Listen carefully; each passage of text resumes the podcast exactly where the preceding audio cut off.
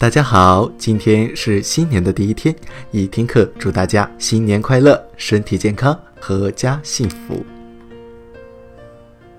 易心理为你带来世界名校的心理公开课，本节课是哈佛大学的幸福课，如何创造强大的积极环境？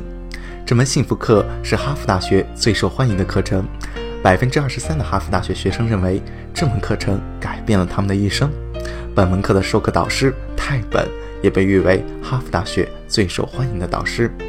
下面课程开始。上部分我们谈了环境的力量。既然环境的力量如此巨大，能使人们发生巨大的改变，那么我们能否创造出一种强大但是积极的环境呢？能否将人的状态充分的调动起来呢？答案是肯定的。我们对此做了深入的分析。上部分我谈到了兰哲教授和他的研究，他让一群老年人置身于仿佛二十年前的环境，要求他们装作回到二十年前的生活。这些老人竟然真的变得年轻了，他们的智力水平提高了，记忆力提高了，视力和听力也改善了，手指骨骼间的距离也变长了，这些都是年轻的现象。他们的自评和互评都认为自己更加年轻、更加健康了，就是因为他们装作自己处在二十年前的环境中，这就是积极环境的力量。他还进行了另一项实验，他要求对象做视力检查，他们被安排在飞行模拟器里做完全一样的视力检查，因为环境不同，测试的结果竟然提高了。暗示可以从意识以及潜意识两个层面进行。通过对于我们意识或者潜意识植入一粒种子、一个信念、一个词或者一幅画，就能够对我们的行为和信念产生影响。我们也谈到巴吉在纽约大学时进行的一项研究，他用年老的相关词来暗示实验对象，这些词包括褶皱、老年、佛罗里达等等。这种暗示导致的结果就是，实验参与者走路变得更慢了，变得弯腰驼背了。研究者进行评估时，并不知道每个对象的实验条件，也就是说不清楚他们被暗示了对照词、随机词还是年老相关词。所以，通过暗示，人们的行为的确会发生改变。然后，巴吉把实验更进一步，决定用积极的暗示，比如说成就、毅力、成功这些成就的近义词。实验对象被暗示这些词之后。智力及记忆力的测试水平成绩也比没有暗示的对照组要好。两名荷兰的研究人员也进行了暗示实验，他们找来一批人，请他们为下一次实验进行描述，而不是本次实验，而是他们下一次的实验，描述三种原型的典型日常行为以及性格：足球流氓、秘书和教授。他们被告知这是为下次实验做准备。需要这三种原型的描述，但是他们并不知道，通过对原型进行描述，他们已经被暗示了。他们分别被暗示为足球流氓、秘书或者教授。暗示之后，他们接受了智力测试以及记忆力测试。描述足球流氓日常行为的人表现得最糟，无论是记忆力还是智力。其次是那些描述秘书的人，表现最好的是那些描述教授的人。他们之前并没有更加努力学习，也并没有改变什么，除了发生了暗示，环境中有东西植入了他们的思想。现在的问题就是，我们如何为自己创造一个积极的环境，让自己受到积极的暗示，变得更加幸福、更加成功？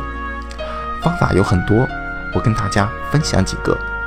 举个例子，找一些你爱的人或者地方的照片，这些东西很重要。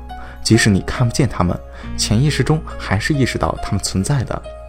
虽然只是潜意识层面，人被暗示时看不见那些词，比如说“成就”这个词出现在大屏幕上只有几毫秒，根本看不清楚，但是大脑却记录下来。所以，即使你挂照片，但是没有去看它，或者没有意识到它，没有念到它，它依然会对你产生影响。所以。找些你心爱的人的照片，让你开心的东西，无论是纪念品、鲜花，还是你喜欢的艺术品。我家中和办公室中都挂了我最爱的油画，由我最爱的艺术家创造。现在我为你们介绍一下这位画坛的新秀。这幅画来自我的女儿，她才一岁大。这幅画是在她妈妈的帮助下完成的，但我还是把它挂在墙上，每天提醒我。虽然我已经看了几百次了，但还是挂着，让我想起我的孩子。我还挂了些其他的名气不如他们的画家的画作，啊，比如说，呃，罗丹的《思想者》也挂在我的墙上，这是我最喜欢的雕塑。还有罗丹的另一幅作品，提醒我生活不仅要有沉思，还要有让生活更美好的东西，这就是罗丹的吻。所以，找些东西挂在墙上，创造一种让你感觉温暖、觉得开心的环境，也可以是名人名言。我喜欢名人名言。你们很多人肯定也喜欢。我墙上有一列名言，比如说亚当斯总统说的：“耐心和坚持总能奇迹般地扫除困难和障碍。”将坚持用于暗示。在这里补充一下，巴基的实验也囊括了这个词。受到暗示的人确实能够变得坚韧不拔。还有乔治·艾略特，我最喜欢的作家，他写过：“推动人类进步的重任不能等待完人来完成。”大约在第九课我会讲完美主义，对我个人来说，这是一个非常重要的私人话题，可以说他也是我的榜样。加缪说过，在深冬里，我发现我心里有个不败的夏天，正是这句话帮我走过了艰难和困苦。梭罗说过，如果一个人能够昂首挺胸地向梦想前进，努力实现他想要的生活，他与成功就会不期而遇。同样的，我也将它挂在了墙上。还有很多很多其他的名人名言，他们不断的暗示我、提醒我，为我创造出一个积极的环境。你可以把喜欢的书放在手边，听听音乐，要集中注意力听，不要只当做背景音乐，要让音乐激发你。多看看激励你的电影，这些东西能够帮你创造积极的环境，有助于你的成长，有助于你获得成功和产生幸福感。其中大部分东西都是在潜意识层面上进行的，这就是暗示的力量。对于暗示的研究也有着积极的意义。如果我们总是关注消极，研究焦虑、压抑、精神分裂，就会被这些研究影射，被这些工作暗示，最终创造出现实。你们有些人可能知道，这与冰山理论有着千丝万缕的联系。冰山理论就是，当你度量某种现象时，你就是在改变某种现象。所以，通过研究积极的环境，我们也是在对自己暗示那些积极的东西。本段课程到此结束，谢谢大家。